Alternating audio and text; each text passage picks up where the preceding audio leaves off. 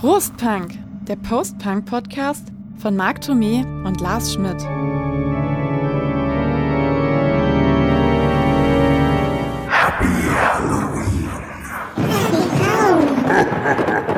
Happy Halloween und Trick or Treat.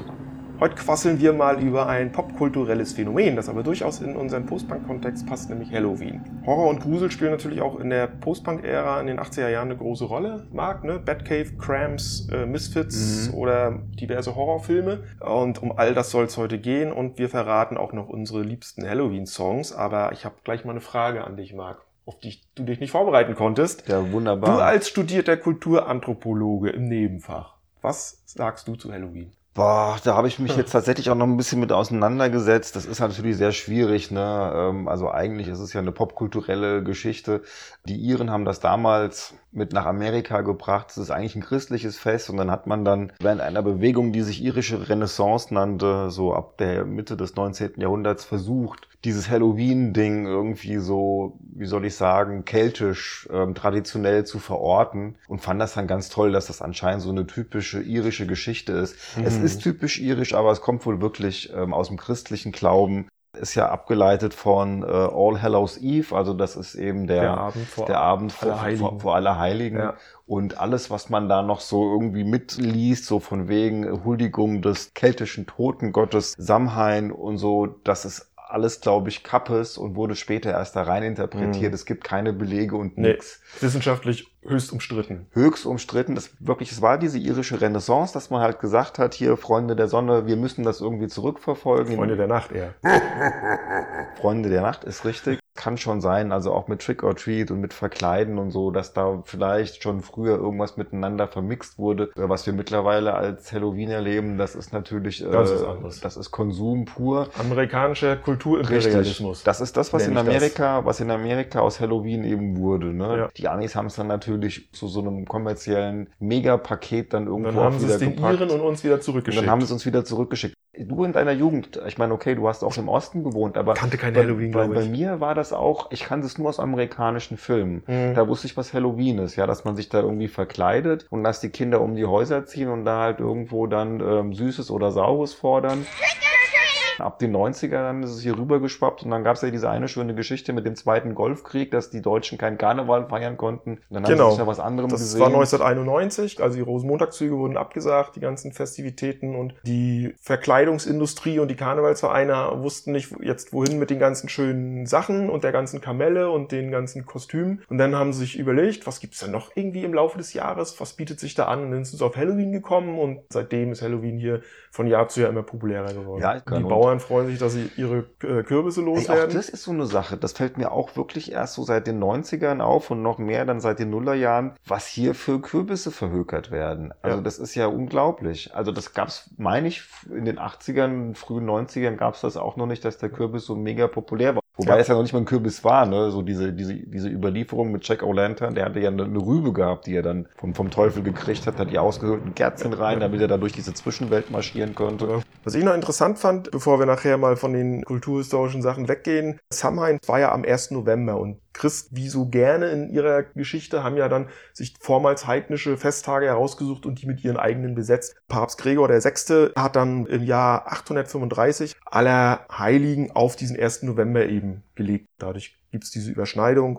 Aber wahrscheinlich ist es irgendwo ein Zwischending aus allen, ne? so ein bisschen christliche Tradition vor allem, aber dann natürlich ja. eben auch mit diesen keltischen Bräuchen und sowas irgendwo vermischt. Aber ich meine, für die Kinder ist ja schön, ja. ja.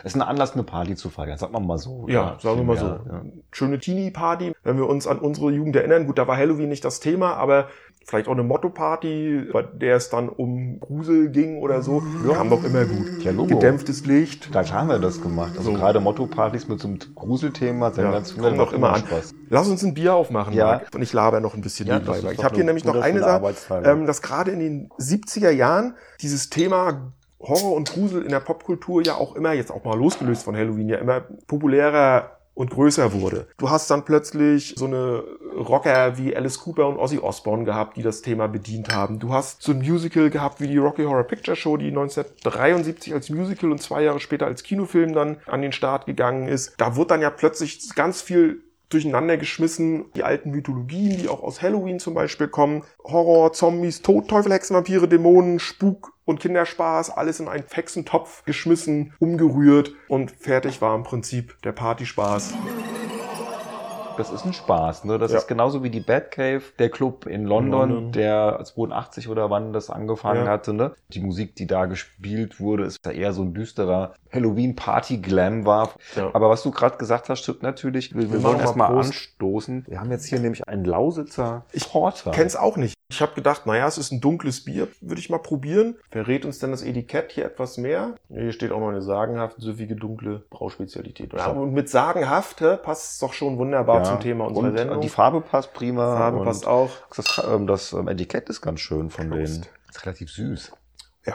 Ne? Also für, Geht fast so in Richtung Malzbier. ich finde auch, dass es wie ein Malzbier Wie schmeckt. ein Malzbier. Süffig. Das auf jeden Fall. Die Sache mit dem, mit dem, mit dem Horror, was du gerade gesagt hast in der Subkultur, weil die 70er und ähm, die 80er sind ja auch so die Hochphase der Horrorfilme. Und da sind die ganzen Teenie-Slasher-Filme sind aufgekommen. Also 78 passt ja zu unserem Thema heute, ne? John Carpenters ähm, Halloween, der Urvater aller Teenie-Splatter-Filme, also oder Slasher-Filme, Ja. heißt unheimlicher Antagonist, bringt reihenweise Teenies um. Also immer erst die, die Alkohol trinken und gerade am Poppen sind und die moralisch einwandfreien überleben das meistens. Aber da gibt's ja dann eben noch Ja. eine ganze Menge anderer Sachen. Nightmare on Elm Street, Freitag der 13. Nightmare on Elm Street ist Freddy Krueger, ne? Ja. ja. Womit wir ja schon fast wieder jetzt die, die Biege finden zu der coolen Halloween-Musik, weil mit das Beste, was man sich so gruseligerweise anhören kann, sind auch wirklich die Soundtracks von, von John Carpenter, der ja zu seinen Filmen gerne selbst die Soundtracks geschrieben hat. Den Halloween-Soundtrack oder Super. Titeltrack, das ist ja also schon so ein Ja, ja. ikonenhaftes Bim, bim, Stück. Melodie, Ja. Musik.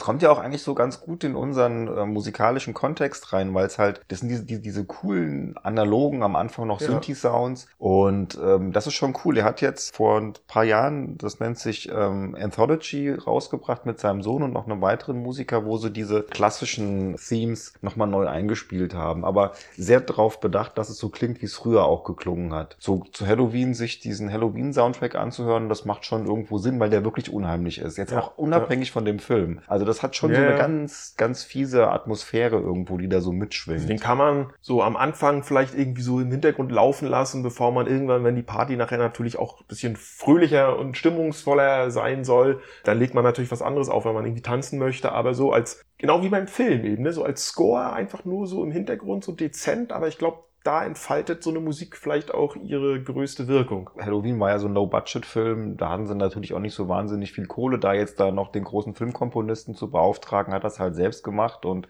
Mhm. eben auch nicht mit, einem Orchester, sondern halt einfach mit diesen Synthes. Und da ist auch das ein bisschen der Situation geschuldet. Aber ich glaube, er hat auch gemerkt, dass das einfach gut ankommt. Um vielleicht nur noch mal so ein paar Filme zu, zu nennen, die er halt gemacht hat. Also der Klassiker ist halt eben ähm, Halloween.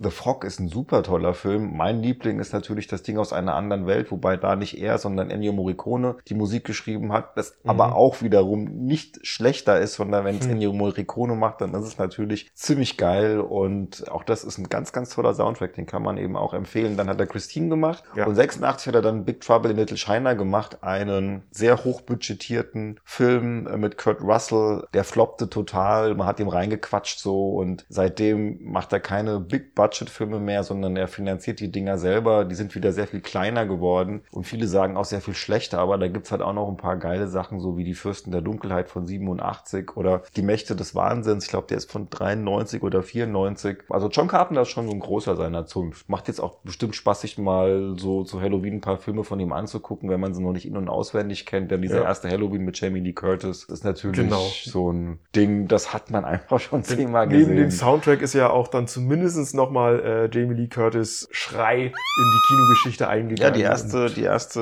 ähm, Scream Scream Queen, ne? wurde sie genannt Jetzt gibt's ja einen neuen ne? wieder, ne? Ist jetzt gerade ins Kino gekommen, auch wieder mit Jamie Lee Curtis. Ja, liebe Hörer, ihr hört, ich wollte gerade sagen, ihr seht, nein, aber ihr hört, Marc ist durchaus nicht nur ein Musik, sondern auch ein Film- und Ja, Kinoexperte. gerade was Horrorfilme angeht.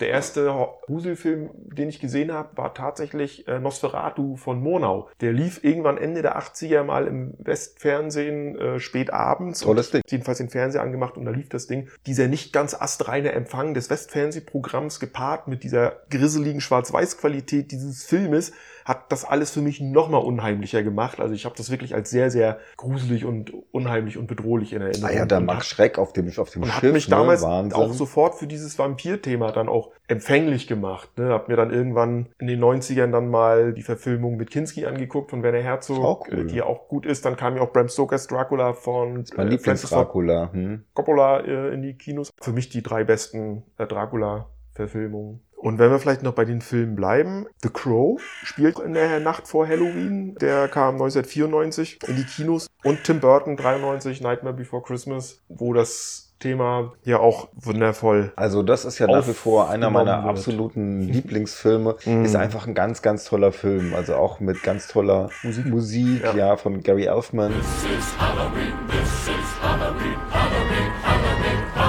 Auch wenn das so ein bisschen Musical-mäßig ist und ich dieses Musical-mäßige normalerweise nicht mag, aber hier so dieses coole, diese coole Düsternis und den kannst du nämlich wirklich jetzt bis Weihnachten eigentlich durchgehend gucken, Ja. weil der kommt zu Halloween gut, er startet ja in Halloween, ne? Mhm. Wenn der Jack und seine, seine Leute da im Halloween-Land ein prima Halloween irgendwo an den Start bringen und dann sagt ja Jack so, nö, jetzt äh, ich möchte aber gerne noch mehr machen und oh, der Weihnachtsmann, der Santa, das ist ja so ein cooler Typ und Jungs, wir entführen jetzt irgendwo den Santa und machen das selbst. Das Ding geht natürlich total in die Hose, aber ist einfach ein unheimlich schöner, gut gemachter, toller Film. Genau. Und dann im Anschluss würde ich mir dann gleich nochmal so Corpse Bride angucken. Der ist ähnlich gut. ja. Wenn man sowas noch nicht gesehen hat, also es sind beides unheimlich empfehlenswerte Filme, tricktechnisch ganz toll gemacht. Also es geht einem echt das Herz hier auf und man kann das auch immer wieder angucken, weil es einfach so schön ist. Ne? Passen wunderbar auf jede Halloween-Party. Auf jeden Fall. Und wie gesagt, Und wie Nightmare gesagt, Before Wei- Christmas ja. kannst du dir auch noch zu Weihnachten Bis angucken. zu Weihnachten. Ich habe immer so einen, so einen, so so einen Weihnachts-Soundtrack, der läuft dann bei mir ab dem ersten Advent, wo halt dann auch so die roten Rosen und sowas daneben drauf sind und natürlich der Shane mit Fairy Tale of Mhm. New York und so ein paar Soundtracks. Und da ist dann noch immer der Soundtrack von Nightmare Before Christmas drauf, weil mich das sowieso ein bisschen an Weihnachten auch Dann müssen, anpasst. dann müssen wir dieses Jahr auch mal eine Weihnachtsfolge machen. Das können wir doch machen, ja, klar. Mit Also- Glühwein.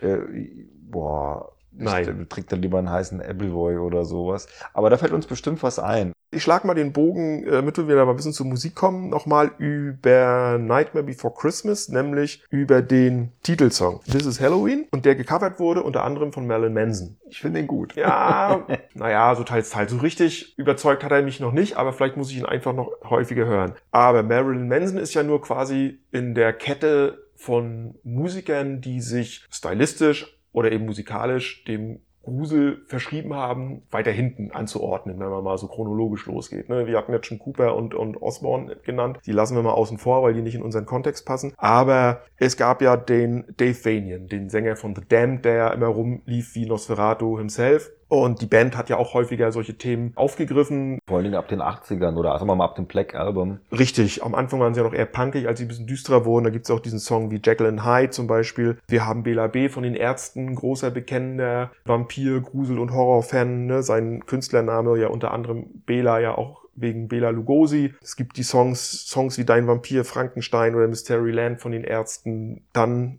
Bela Lugosi, da haben wir es schon. Das ist natürlich die Bauhäusler, die ja diesen Song, diesem großen Darsteller des Horrorkinos gewidmet haben. haben Eine neunminütige Ode. Ich weiß Ja. gar nicht, wie lang ist das Ding ja, ja, ich glaube, neun Minuten ist das Mhm. Ding. Haben wir drüber gesprochen in unserer Gothic-Folge. Und dann sind wir ja schon bei den Cramps.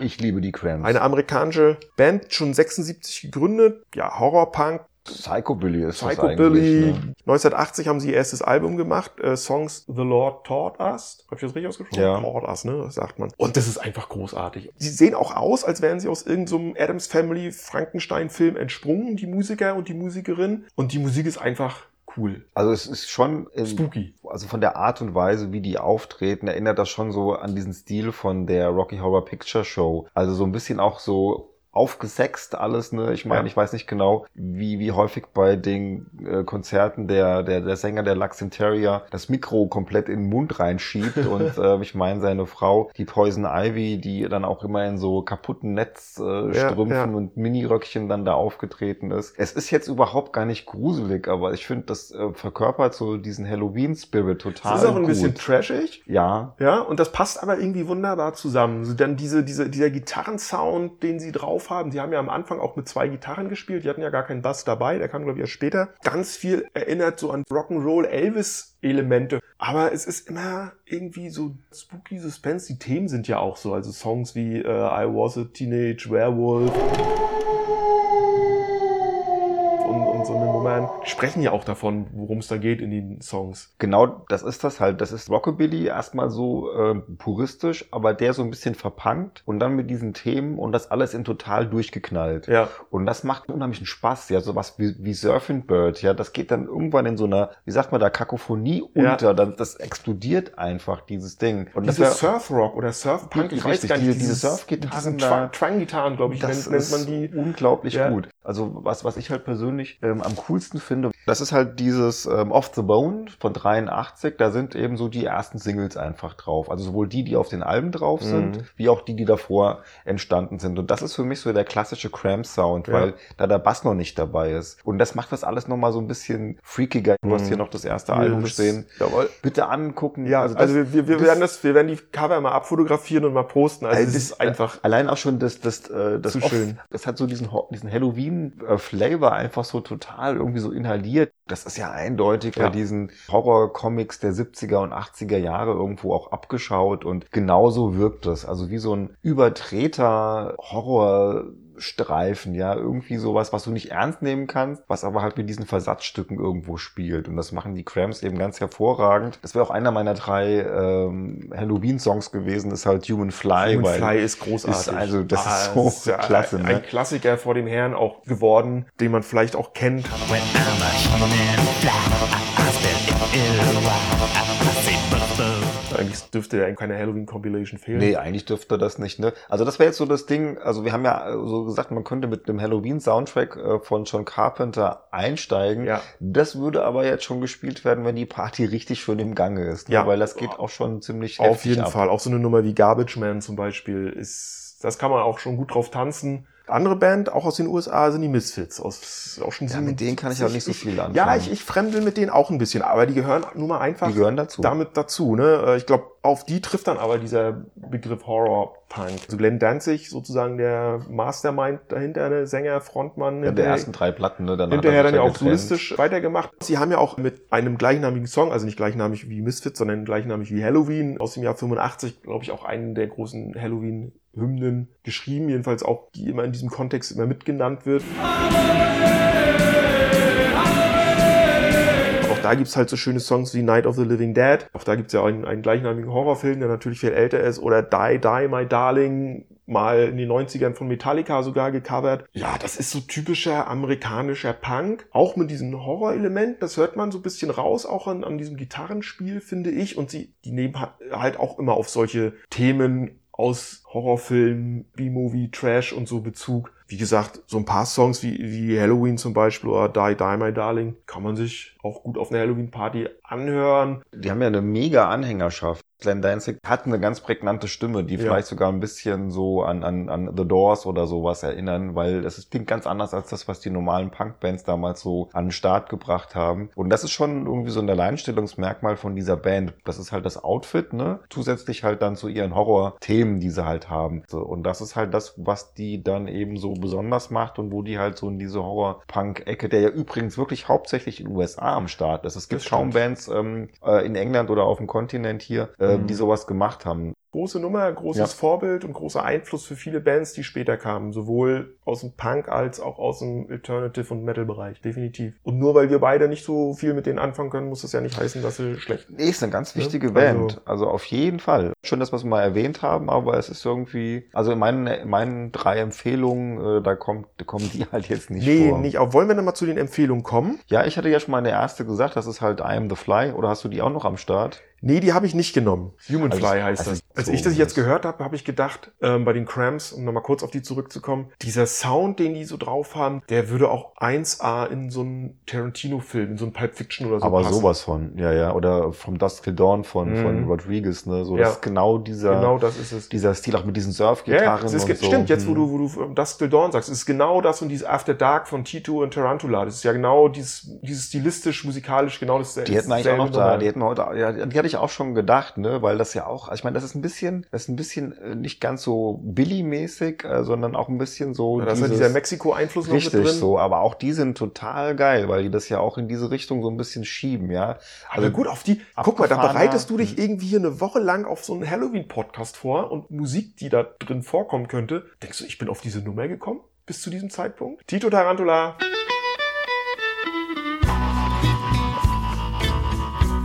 Ja, After Dark aus dem Film From Dusk Till Dawn. Ja, der ganze Soundtrack zu From Dusk Till Dawn ist, Mhm. ist cool, wobei der Film nicht so gut gealtert ist. Ne? Ich habe mir den ähm, nochmal vor zwei, drei Jahren angeschaut. Damals war ich hin und weg, weil man nicht so genau wusste, was einen erwartet. Man Ja. denkt äh, an den Tarantino Road Movie mit den typischen Gangstergeschichten und auf einmal klappt das Ding um in so ein Vampirsplatter. ja. Ähm, das ist immer noch lustig, aber damals war ich einfach äh, überrascht und heute merkt man halt dann doch so, boah, ich weiß nicht, ist doch ein bisschen trashig und Okay. Also ich Effekte- habe ihn lange nicht mehr gesehen, Effekte aber wenn ich jetzt allein nicht in, mehr so in meinen Gedanken, wenn ich Salma Hayek mit der weißen Schlange, ne? ja, ja. Boa oder was es ist, da genau und sich den Tequila übers Bein gießen sehe, dann sollte man den Film eigentlich dieses Jahr Halloween mal wieder gucken. Aber wir haben eine super Überleitung äh, ganz unbewusst geschaffen, wenn ich jetzt meinen ersten meiner Top 3 Halloween oder Gruselsongs nennen kann, denn ich bleibe in Mexiko. Und zwar ist es eine Band, die heißt Los Los und der Song heißt La Isla de los Muertos. Wahrscheinlich kennt kein Mensch diese Band und ich kenne die auch nur deswegen, weil ich früher mal, als ich für Musikmagazine schrieb, die CD gekriegt habe zur Bemusterung. Die wurde als dubiose mexikanische Rockband irgendwie verkauft und zum Teil auf diesem Album äh, Hispaniole Sommerhits covert. Also sie covern Vamos a la Playa, sie covern Macarena und den Ketchup-Song und alle in diesem so Tex-Mex Metal Horror Stil. Und dann gibt's halt noch so ein paar Eigenkompositionen dabei. Das ist zum Beispiel dieses La Isla de los Muertos. Es ist ziemlich trashig und teilweise auch sehr finster. Du hörst auch im Hintergrund immer, immer irgendwelche Geräusche und der klappert und knirscht was, weißt du, und du hörst irgendwelche komischen Stimmen und so. Also es ist schon ein bisschen so, so spooky alles gemacht. Die wurden damals von den Medien ziemlich zerrissen und es ging auch die wildesten Gerüchte darum, wer sich wirklich hinter dieser Tex-Mex Band verbirgt. Die Gerüchte gingen so weit, dass das sogar gar keine Mexikaner sind, sondern dass es Deutsche sind. Da wurden Bands wie Rammstein bis zu den bösen Onkels in den Raum geschmissen, die in Wirklichkeit dahinter stecken könnten. Wer weiß. Vielleicht war alles nur ein PR-Gag, denn man hat hinterher nie wieder was von dieser Band gehört. Also es gibt kein weiteres Album. Also ist ein Mysterium. Ja, ganz interessant, ne? So Also auch diese Coverversionen, die sind auch lustig, kann man schon mal so sagen. Also die verbinden so ein bisschen dieses leichte spanische Sommergefühl, transportieren die halt in diese, ins mexikanische Totenfest. Apropos, ich muss noch einmal klug scheißen. Dia de Muertos, der Tag der Toten. ist ja auch ein ganz großes Ja, Ding in Mexiko, ganz, ganz großes Ding, wird gefeiert vom 31. Oktober bis 2. November und ist ein farbenfrohes Volksfest zu Ehren der Toten, weil die Seelen der Verstorbenen an diesen Tagen zurück zu ihren Familien kehren, um sie zu besuchen. Es geht schon auf die Azteken zurück. Und auch hier, wir schlagen mal den Bogen an den Anfang des Podcasts und ich sage nur Irland, auch hier, das Fest ist in Mexiko in seiner traditionellen Form durch das amerikanische Halloween bedroht. Ach komm, das wusste ich jetzt Ja. gar nicht, weil ähm, also der Tag der Toten in Mexiko, also das also die geht ja. feiern das, aber Mhm. es vermischt sich immer mehr Ja, das glaube mit den, ich. mit den Halloween. also das ist Gebräuchen. Schade, und ne? die Ja. Kürbisse und, und diese ganzen Mhm. Sachen kommen halt immer Ja. mehr und verwässern dadurch dieses originale Weil dieses Tag der Toten hat ja auch so tolle, so, so, so, so eine tolle, äh, wie sagt man da, so, so, so, so eine Ikonografie heißt das Mhm. so. Also die, diesen Totenköpfen, Ja. das ist äh, aber alles so ein bisschen gruselig, Skelette, Totenköpfe, aber eben alles auch so typisch mittelamerikanisch bunt und das macht das zu einem ganz besonderen Fest. Also ich, das wird ja auch ganz häufig in allen möglichen Filmen, äh, wird das The zitiert. Corpse Bride, da gibt's doch diese Kapelle. Richtig, auch die sehen genau- ja, diese ja, ja. äh, Ja, bei, bei James Bond kommt das vor. Es gibt Mhm. einen ganz tollen Film, der heißt Unter dem Vulkan. Ja, also die Mexikaner haben das auch richtig gut drauf. Darum interessiert mich auch diese CD, die du da eben vorgestellt hast, weil der Mexikaner an sich, der kann das natürlich auch nochmal auf eine ganz eigene Geschichte dann irgendwo Ja. runterbrechen mit diesem Tag der Toten. Aber auch hier haben wir es ja wieder, dass halt dieser der Indio-Brauch halt dann mit diesem christlichen Brauch ähm, aller Heiligen, aller Seelen am 2. November, wo ja der Toten gedacht wird im christlichen Glauben, das verschmilzt halt alles. Ist. Und das ist natürlich ein bisschen cooler, ähm, dann das wirklich mit diesen Skeletten und so dann irgendwo sich anzugucken, wie so ähm, Karnevalsumzug trifft, äh, Friedhofsumzug, ja, sowas in der Art ist das ja dann schon besser als Plastikkürbisse. Also, aber klar, das vermischt sich, ist so. Ja. Ich würde noch mal zurückkommen auf Filme, die mich beeindruckt haben, Ende der 70er, Anfang der 80er.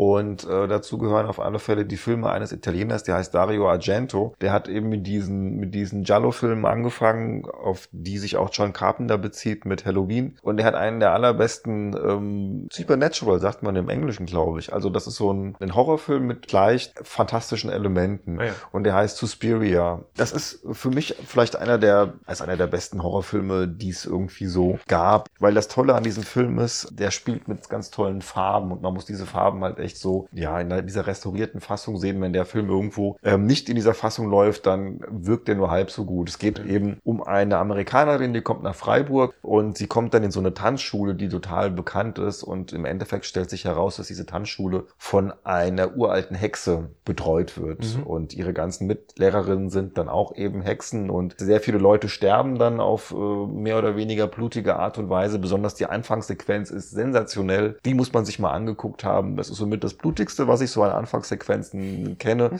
Es tropft und spritzt und fließt alles wunderschön in Technicolor. Dario Argento hatte eine Hausband gehabt, die nennt sich Goblin. Die wurde 75 gegründet, allerdings in erster Linie dafür, um für Dario Argento halt Musik zu machen. Der Kern ist ein Keyboarder namens Claudio Simonetti. Die Musik zu Suspiria zählt zu den besten Horror-Soundtracks aller Zeiten. Das Titelstück ist derartig markant. Mir läuft's bei diesem Titelstück echt irgendwie so ein bisschen äh, den, den Rücken immer kalt runter, weil das so gruselig schon ist.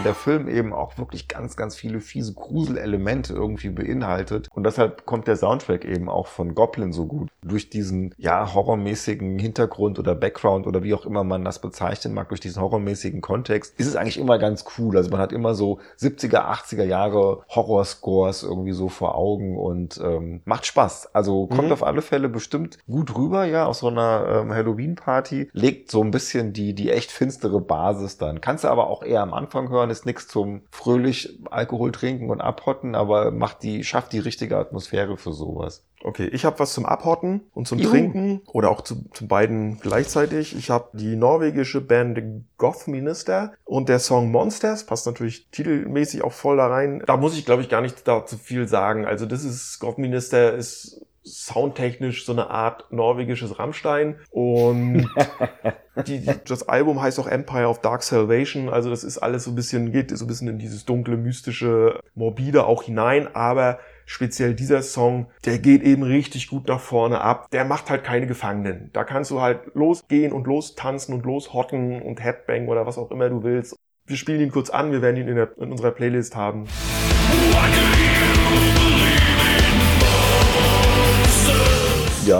Sehr geil. Ja, also meine, meine letzte Empfehlung, die habe ich auch schon mal irgendwie bei unserer Electronic Body Music Folge gehabt, weil ich finde, auch wieder nichts zum Abtanzen, aber es ist für mich eines der unheimlichsten Alben, die ich kenne. Das ist nämlich Barrier Dreams von äh, Clock DVA. Und hier, und dann schließt sich auch wieder der Kreis zu John Carpenter und zu Halloween. Ja. Und zwar, es gibt einen Track, den finde ich auch den wirklich unheimlichsten von dem ganzen Album, und zwar ist das The Unseen.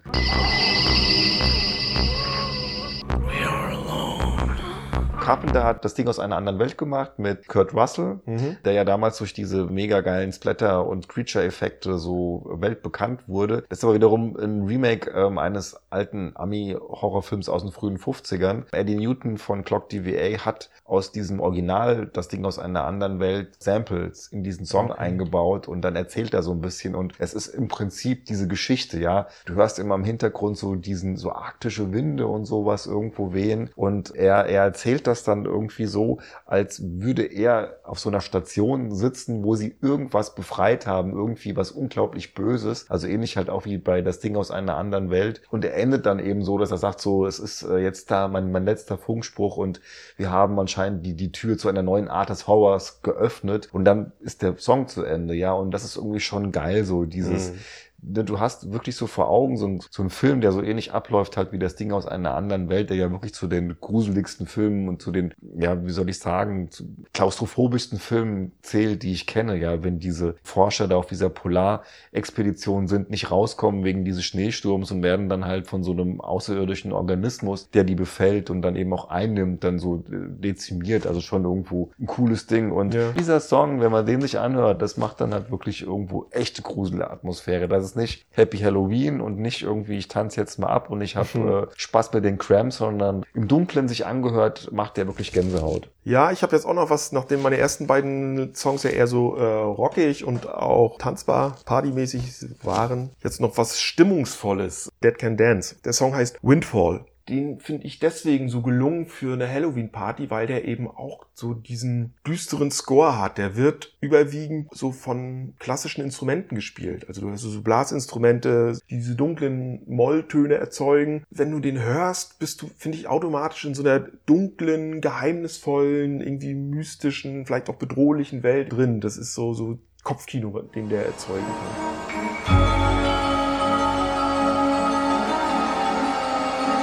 Instrumentalstück auch, könnte auch aus einem Märchenfilm, weißt du, so wo gerade die Hexe irgendwo lauert auf Hänsel und Gretel, in so eine Szenerie könnte das auch Ja, aber das ist nicht irgendwie so Märchenfilm für Kinder, Nee, sondern nee, das sondern ist dann eher schon die Märchenfilm echt für Erwachsene. bösartige Variante dessen. Ne? Genau. Weil ich kenne Ja. das Ding auch und ich glaube, wenn du die erst das anhörst und danach die Your Dreams, dann ist die Partystimmung auch gelaufen. Also den spielt man dann, wenn man wirklich die Leute sich gruseln lassen will. So wenn du einen Erschrecker bestellt hast, der dann Ja, genau. um die so Ecke kommt. ja, so weißt du, finstere, finstere ähm, Atmosphäre, so kaum Ja. Licht und so, ist wahrscheinlich dann so der Rausschmeißer oder so für diese, weißt du, so für den Chill-Out. ja, für den Chillout, Für den die Halloween Chillout Chill-Out. Da kann sich schon mal richtig Area. gruseln. Ja, ich habe hier noch so ein paar Songs aufgeschrieben, die allein schon, weil sie vielleicht Halloween im Namen tragen, damit reingehören. Also es gibt natürlich von Susie and the Banshees einen Song, der heißt Halloween. Es gibt von Typo Negative einen Song, der heißt All Hallows Eve. Es gibt von den Dead Kennedys einen Song, der heißt Halloween. Ministry haben einen Song, der heißt Every Day is Halloween. Da geht zwar nicht um Halloween, aber passt natürlich auch super auf so eine Party. Wir haben schon Bauhaus, Bela Lugosi's Dad erwähnt. Lullaby von Cure. Ja, das stimmt. Aufgrund des Videos passt sicherlich auch hervorragend dazu. Ist ja auch, Ähm, ne, so, kam ich auch nicht drauf, aber mit dem Spinnemann und sowas Ja. dann halt, ne, so, ist ein cooler Song auf jeden Auf Fall. jeden Fall. Und der ist dann nicht so ganz düster. Also der ist nicht so Nee, ganz dunkel der mag. der, der ist eher so comicartig Ja. düster, finde ich halt auch. Von daher passt er ja dann. Kannst du prima auf einer Halloween-Party spielen. Kann man Ja. sogar ein bisschen zu tanzen, wenn man möchte. Am besten in der Maxi-Version.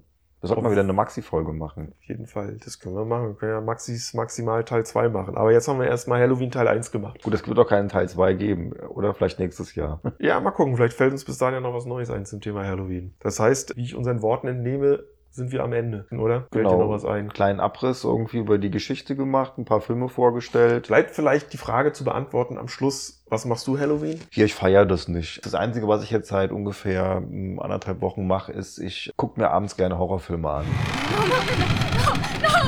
Ich müsste mich an Halloween wirklich mal gruselig verkleiden und dann warten, dass kleine Kinder bei mir an der Tür Trick or Treat schreien. Um dann im Monster-Outfit aufzumachen. Nee, das mache ich nicht. Aber die Idee ist trotzdem gut, dass die Kinder dann schreien weglaufen, anstatt da irgendwie Bonbons zu fordern. Auf jeden Fall sollte man ein bisschen was im Hause haben, falls dann doch mal geklingelt wird. Gibt ja dann eben auch so dieses ganze Halloween-Gedöns. Man unterstützt das dann zwar wieder, aber ist halt so. Ja, ja also dann sind wir durch. Dann sagen wir wir jetzt durch, nochmal ja. vielen Dank fürs Zuhören. Ja, Happy Halloween. Happy Halloween, Trick or Treat. Ähm, Ich hoffe, ihr habt es geschafft, diese Folge noch vor Halloween zu hören. Wie gesagt, wir machen eine kleine Playlist noch dazu. Ihr dürft uns gerne, wie immer, eure Meinung sagen auf Facebook oder Instagram. Und dann hören wir uns mit unserer nächsten Folge ein andermal wieder. So sieht's aus. In diesem Sinne, Prost Punk. Prost. Thank you.